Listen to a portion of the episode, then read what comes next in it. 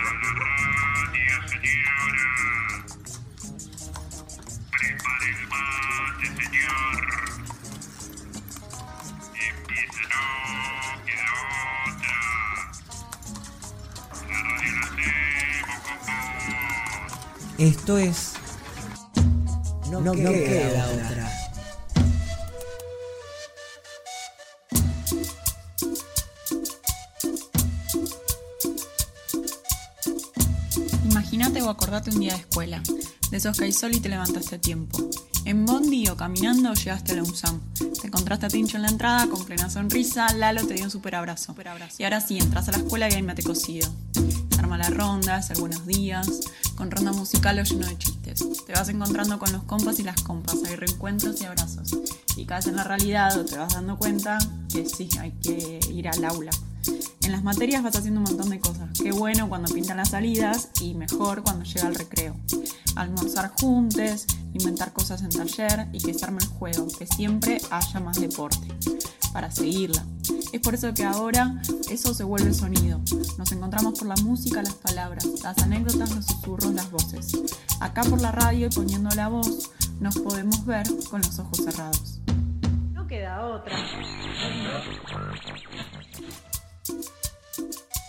Hola, buenas tardes. Hola Ceci, feliz martes. Feliz martes, qué bueno estar charlando juntas otra vez. Sí, re lindo, re lindo agradecer a todos los compas que hicieron ayer un programa hermoso, hermoso y que me llenó el alma. Así que hoy estoy así, rellenita de todos los compañeros que ayer hicieron el programa hermoso para, para un montón de familias que estamos como nosotros, así, en la incertidumbre del COVID y todas esas cuestiones. Y viste que se van sumando otras voces y de golpe ayer estuvieron Lalo y Ale y la semana pasada Luis y Luisito y me parece que ya esto de, de, conducir es entre todos el programa.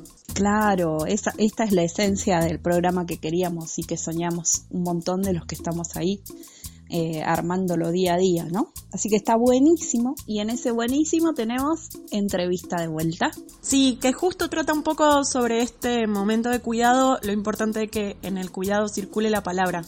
Así que vamos con esa entrevista. Sí, tenemos a Mario Escalante desde el centro de Tecnópolis, donde hay un, un espacio ahí de contención a un montón de gente.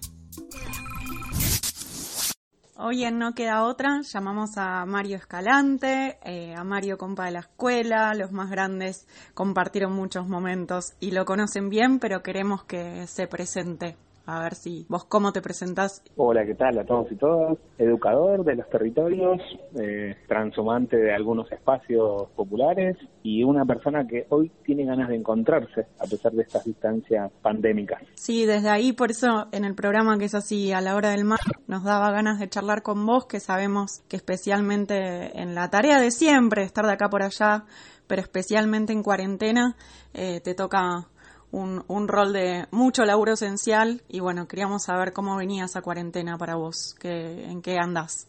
Sí, ahí hubo como dos grandes momentos. El primer momento es no parar y recorrer un poco los territorios al ser responsable de algunos espacios y, y, era masticar qué, que era la pandemia, ¿no? Eh, olla popular, sostener algunos espacios de organización y ir de a poquito. Ahí estaba muy organizado en función de algunos días salir, otros días no, algunos días salir de compras y comprar de, comprarle cosas, medicamentos a nuestros vecinos de mayor edad. Así que estaba bastante organizado y ordenado, esa es la primera etapa. La segunda etapa me encuentra intentando dejar de hacer algunas cosas porque me nos llaman un grupo de compañeros a, ponerle la espalda, el hombro, la voz y la boca eh, y, las palabras un centro de aislamiento, al Parque Sanitario Tecnópolis, y que hoy está funcionando. Así que así me encuentra la pandemia, intentando pensar modos de cuidado a, distancias óptimas. Y en realidad ese, ese cuidado que te toca hacer a vos, entonces dentro del centro de aislamiento, todos los días ir a acompañar de alguna forma. Sí, el Parque Sanitario tiene como variante la posibilidad de, de que las personas que están asintomáticas o, con síntomas muy leves pasan su, su cuarentena, su espacio de aislamiento para no contagiar a sus vecinos, amigos, familiares, hacerlo en el pasillo, lo hacen acá, en, en Tecnópolis. Hay una parte destinada para ellos y básicamente es un parque donde la gente está bastante bien, circula, tienen médicos, enfermeros y nosotros decimos que el espacio de cuidado para nosotros es la convivencia y la palabra, así que estamos medio que nosotros los que no tenemos COVID nos ponemos en peligro, nos ponemos equipo de protección personal y en ese equipo de protección personal vamos al encuentro en un parque enorme, gigante como es Tecnópolis, bello. Como es una tarde de hoy bellísimo, te da ganas de estar con el equipo de protección y ir eh, a compartir un rato. La gente está circulando, está bastante bien y es diferente a las fotos que nos muestran, en donde un centro de aislamiento es un cuadrado 4x4 en donde la gente no sale de ahí. Acá tiene un parque, sol, espacio de cultura, cine, espacio de encuentro, talleres con médicos. Así que es otra cosa, hemos encontrado un lugar de encuentro y de circulación de la palabra muy fructífero. Digamos algunas palabras de, médicos, ¿no? pero pues, eh, las personas se van como vectores de cuidado, ¿no? lugares de transmisión de, buenas prácticas y, de cuidado. Eh, en, eso estamos, interesante, pero todo el día es cansador. No, y también entender esta oportunidad que de golpe a uno le toca transitar, a alguien que le toca transitar eso, aislarse de su familia, eh, tener que ir a un centro de aislamiento, generalmente es el miedo a si me lo detectan o si me hisopan, me tengo que ir a un centro de aislamiento, es lo que nadie quiere pasar, pero de golpe saber que hay otras experiencias y es un mientras tanto que, que dio oportunidad. Esto es como muy esperanzador que lo digas, que sea oportunidad de encuentro, de pensar, de pensar que es ese tiempo de cuidado. Sí, la verdad que nosotros también nos topamos con esto, ¿no? no lo, que sí sabíamos es que las experiencias territoriales nos dieron la posibilidad de pensar eh, eh, espacios de encuentro donde no hay un otro que sabe mucho, sino hay que hay muchos sabiendo muchas cosas que las tenemos que juntar encontrándonos, ¿no? con esa práctica tallada en nuestros cuerpos, venimos de mis encuentros, algunos con mucha protección, otros transitando la enfermedad de manera bastante leve y también cuidando estos territorios, porque esas personas estarían circulando por el barrio. Tener la oportunidad de charlar eso nos parece clave, sino que en realidad vos la posibilidad de cuidar del barrio. ¿Cómo? Evitando circular ambiental circular con COVID positivo, infectando, contagiando a otros y otras, ¿no? Así que es interesantísimo, es difícil transmitir qué pasa acá. Sí sabemos que hay gestos que hemos construido como modos, como mojones en este en estas trayectorias, ¿no? Porque son personas que entre 6 y 14 días pasan por acá. En eso tenemos diferentes talleres, y sabemos cuáles son, tenemos propuestas más culturales, donde bastante amplio circula, y también tenemos solo estar un estar dinámico, un estar que mirás con los equipos de protección, sabes si están más o mejor y da a sentarse. Seguimos en No Queda Otra. Hola, soy Ana de Libertador y quiero mandar un saludo a mi hermano y dedicarle el tema Perdóname de los fantasmas.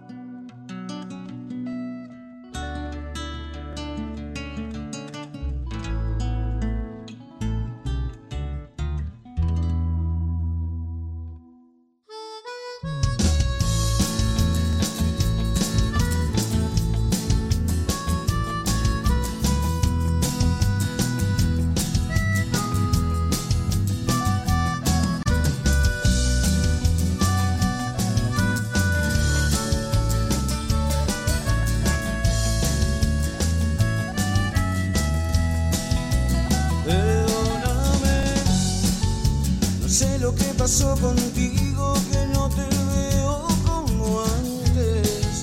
Tus manos ya me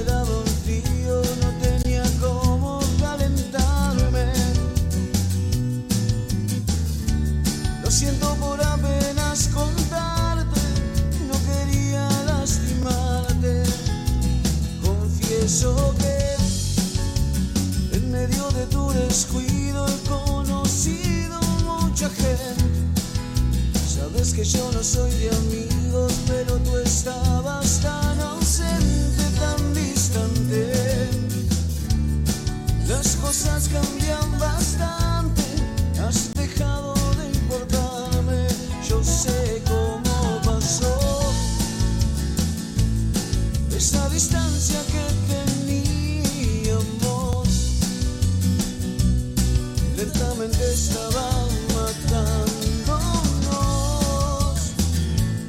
Si hay un culpable aquí, somos los dos. Pero ella no. Tú nunca tenías tiempo para nuestros encuentros. La relación iba tan lenta y tú siempre tenías un cuento. Yo me perdí.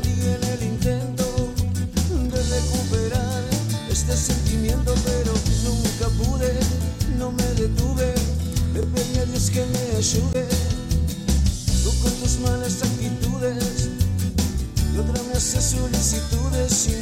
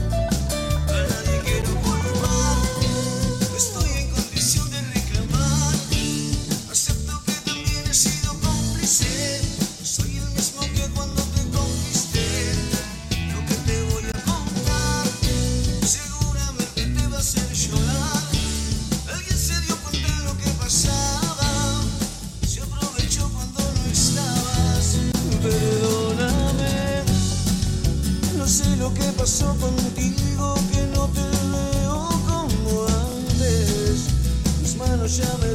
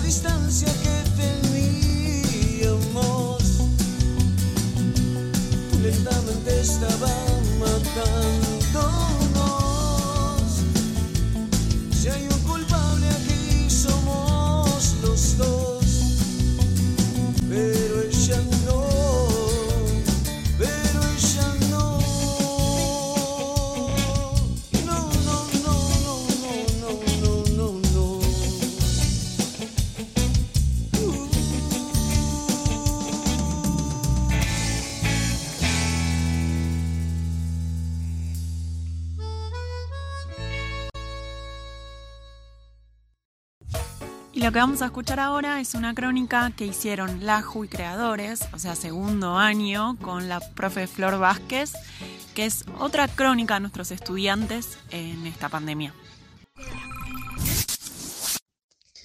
Otoño de pandemia. Rosa pregunta, esperanzada que su respuesta sea positiva. ¿Alcanzará la comida? Sus compañeros responden con un aire de autoconvencimiento. Sí, Rosa, va a alcanzar.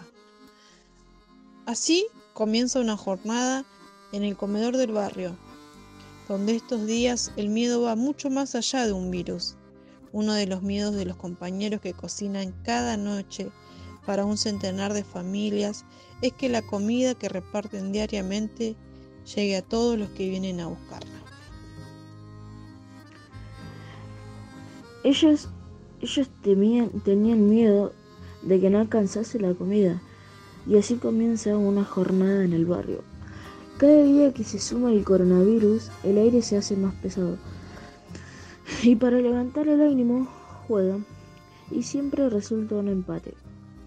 En el barrio 8 de mayo, con terrenos rellenos sanitarios, de con rellenos de sanitarios, fue tomado por familias eh, 22 años antes.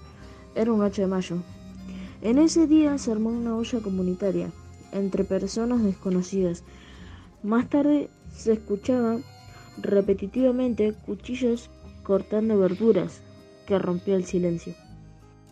El día de Rosas y los compañeros de 8 de mayo es como difícil, con miedo porque siempre están en la expectativa si alcanzan si alcanza la comida o si viene toda la gente, con miedo ahora por el, lo del virus de COVID-19.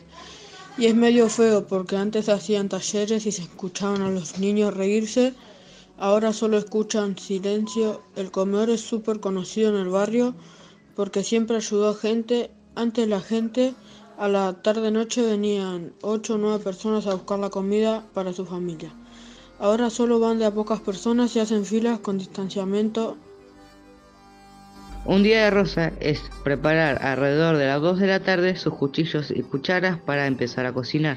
Para las familias que no tienen para comer, por no poder trabajar por la media preventiva. Se suma a ella Ana, que es la que va pidiendo los tuppers para poder servir las porciones que correspondan por cada familia, ya que un cucharón sería una porción. Alrededor de las 18 horas ya se van armando la fila para buscar su vianda, que en este caso estamos hablando de visita. El primero en la fila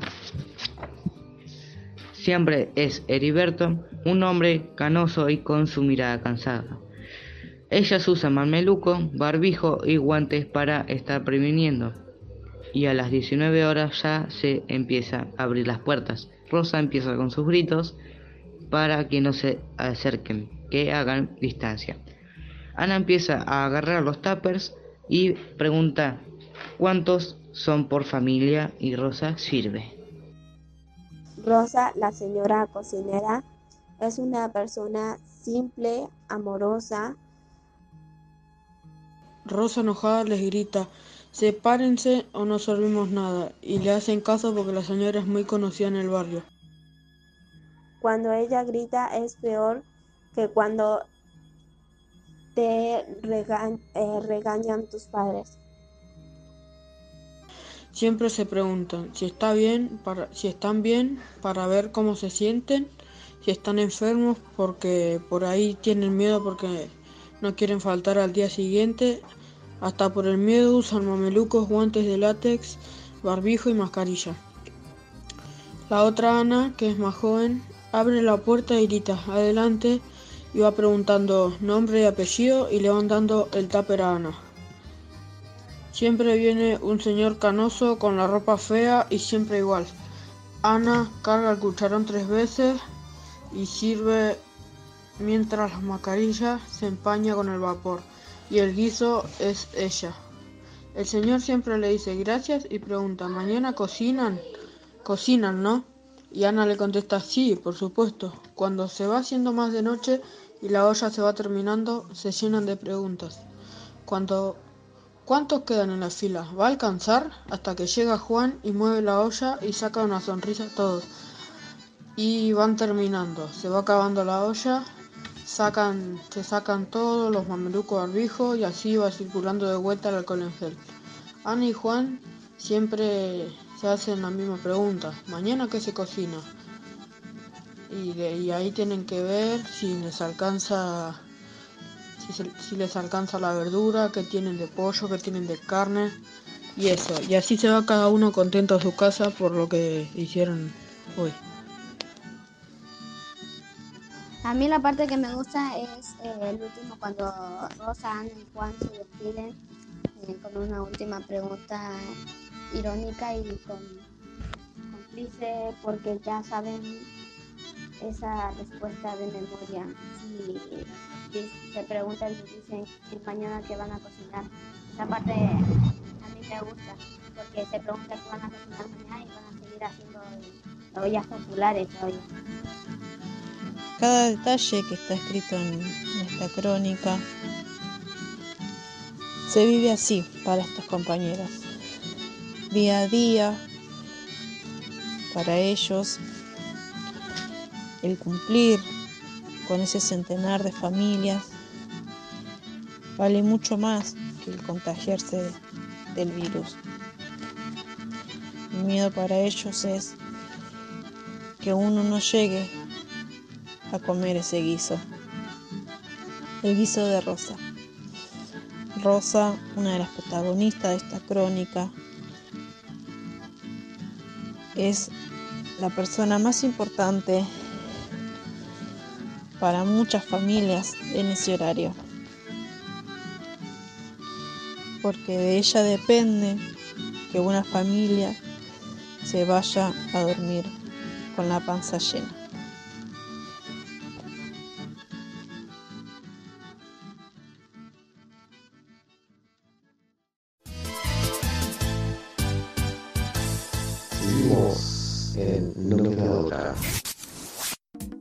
Vamos con la segunda parte de Mario que nos está contando.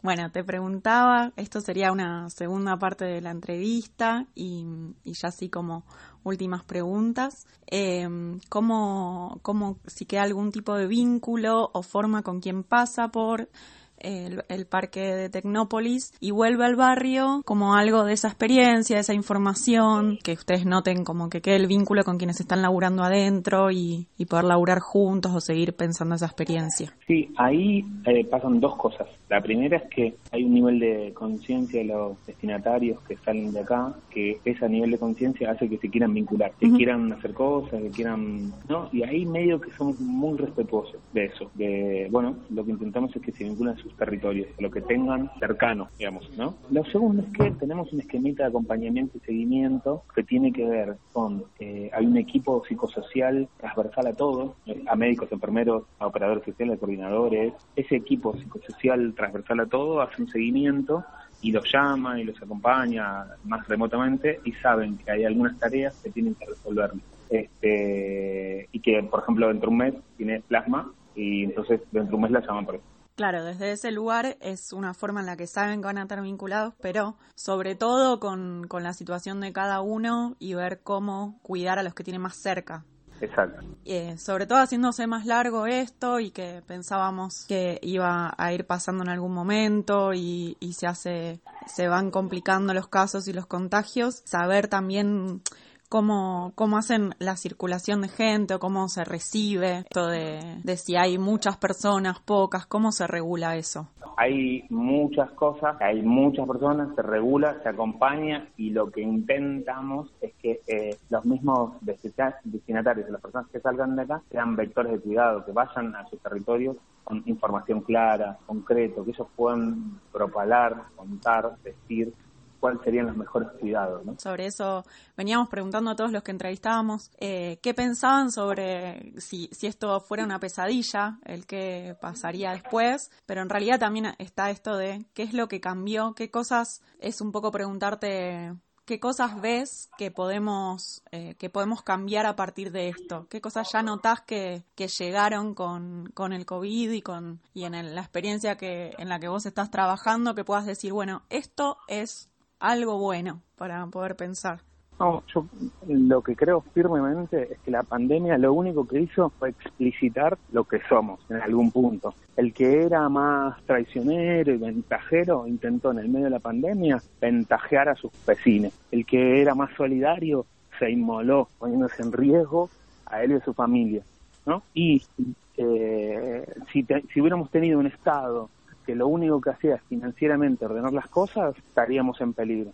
Tenemos un Estado que se la juega con sus limitaciones, sino y creo firmemente que la pandemia lo que lo que hace es explicitar eh, los intentos que teníamos, digamos, el IFE como práctica de pol política de, de, involucrar a ciertos sectores que estaban desprovistos de ayuda estatal, lo, la pandemia lo que hizo fue acelerarlo, ¿no?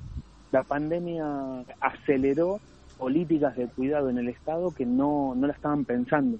Entonces, me parece que en el medio de la pandemia nos tenemos que dar un tiempo para, para criticarnos y felicitarnos. ¿no? Por un lado, criticar ciertas prácticas que, salen o ventajeras que, algunos sectores, vecinos mismos y amigos, eh, prefieren cuidarse y, y, por eso mezquinamente no, no son generosos, no son solidarios. Y otros, como, como la escuela, como, como cualquier vecino que antes hacía una olla eh, por, por semana, hoy hace cuatro o cinco y, ayuda a los que puede. Me parece que la pandemia nos tiene que dar, eh, es una lupa para poner blanco sobre negro. Parece que eso, hay actores, personas, vecinos, amigos, amigas que pueden dar cuenta que la pandemia sacó lo mejor de ellos. Sí. Y eso hay que relucir, hay que hacerlo brillar. Sí, dar visibilidad y hacer red en un montón de otras cuestiones también se me ocurre con lo que decís. Eh, tener esa oportunidad de, de, hacer red que siempre está, pero que ahora es todos enfocados en, en una misma cosa también, que lo pone de relieve. Bueno, Mario, te queremos agradecer porque también conocer esas experiencias del laburo, tomarte este ratito y también mandarte un abrazo grande que eh, nos extrañamos y extrañamos a cada uno en la escuela. Gracias por todo, Mario. Un abrazo y hasta pronto. Gracias a ustedes. Chao. Chao. Bueno, para seguir escuchando entrevistas, saludos, mensajes, eh, pedidos del tema, abrazos así radiofónicos, ¿a qué número tenemos que llamarse? Lo pueden hacer por audio siempre al WhatsApp 15 2752 8058 y también nos encuentran en las redes. Sí, si quieren ver, escuchar, escuchar en realidad y buscarlos en las redes, como hice yo, para así que me abracen todos los días, eh, ponen el número de programa que quieren escuchar. En Instagram o en Facebook. De ahí llegan a, Spotify, que es donde está subido todo, pero nos encuentran en No Queda Otra Radio de Facebook y si no en arroba no queda otra punto en Instagram.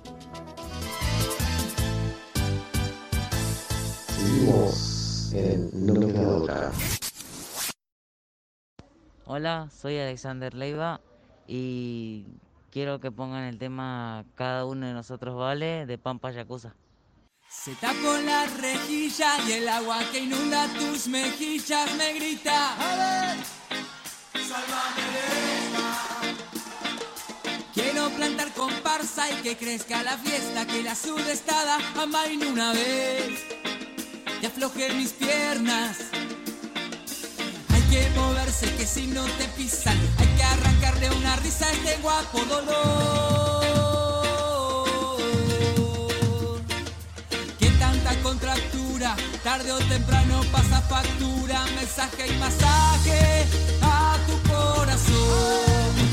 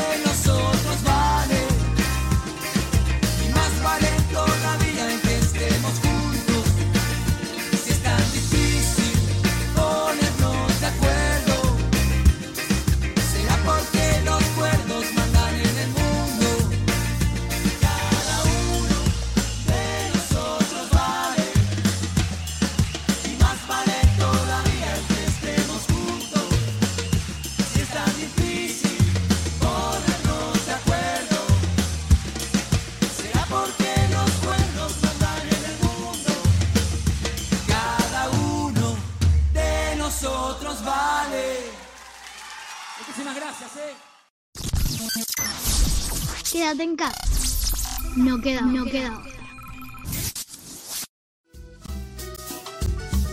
¿Cuál es tu secreto en la cocina? Se muele con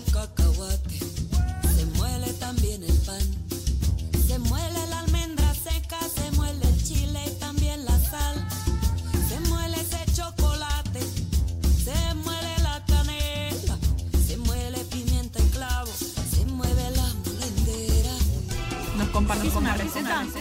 Hola querida radio, no queda otra, ¿cómo están? Bueno, mi nombre es Alejandra Alechaer, soy profe de literatura de la escuela, normalmente hablo de libros y esas cosas, pero en esta oportunidad voy a hablarles de algo que nunca pensé que iba a poder estar haciendo esto en la radio, porque no cocinaba, o cocinaba muy poco, cocinaba para sobrevivir, fideos, arroz y, ese tipo de cosas. Y hace un tiempo empecé a explorar algunas recetas que pensé que eran mucho más difíciles y resultaron ser súper fáciles. Así que ahora les voy a compartir una que es la de la tarta. Agarramos 10 eh, cucharadas soperas de agua, 10 cucharadas soperas de aceite y 10 cucharadas soperas de harina. Puede ser harina leudante, puedes mezclar harina común con harina integral. La única diferencia es que como por ejemplo si usas la leudante vas a estirar la masa muy muy finita porque después en el horno va a elevar, se va a hacer este, más gruesa. Eh, yo normalmente uso esa, estiro mucho eh, la, la base de la tarta en la tartera y eh, le vuelco, por ejemplo, cosas que me sobraron del día anterior, mezclo con algunas verduritas rehogadas, algo de morrón, algo de cebolla eh, y siempre agrego uno o dos huevos como para ligar todo el relleno y le da un rico gusto también cuando el, huevo se cocina en el horno y queso y condimentos, un poquito de orégano, albahaca, bueno, yo tengo justo el orégano y albahaca en las plantitas de casa, pero también puede ser lo que, lo que tengamos. Y al horno, al horno media horita y tenemos una rica tarta, rápida, fácil, barata, económica y saludable, porque no estamos comiendo tantas cosas eh, de, las, de las que hacen las industrias, de los paquetes llenos de, ingredientes que por ahí no sabemos ni, cómo se pronuncian. Así que les dejo esta super receta rápida, fácil, barata y saludable para ustedes. Un beso. ¿Cuál es tu secreto en la cocina? ¿Nos compartís una receta? Buenísima la tarta de Ale. Gracias por darnos est- estos datitos para empezar a hacernos cosas prácticas y rápidas como unas tartas. Sí, eso, con Ale que sabemos que es ahí súper práctica y pila, me la imagino haciendo la tarta y de golpe estaría bueno todos como incorporarlo y tener siempre una tarta lista, así, si no llegaste, sería como... Mi ideal es poder contar con comida hecha que cuando no tengo ganas ya está. Después no me sale hacerlo. Sí, mi ideal sería que todos los días me regalen comida hecha, pero bueno, eso ya es un ideal muy, muy utópico. Eso es hermoso. Qué buen ideal.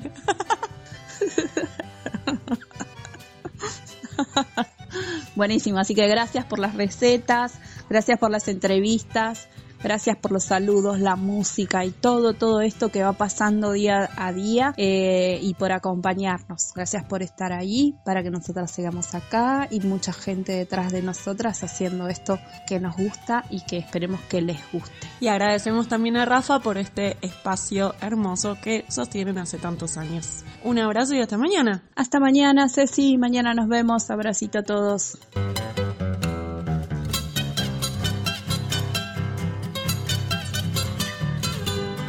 Estamos construyendo recuerdos, compartimos anécdotas, nos acompañamos. Y este programa es un registro, un diario colectivo, un intento de atravesar esto juntos, una forma de estar abrazados hasta volvernos a encontrar. No queda otra.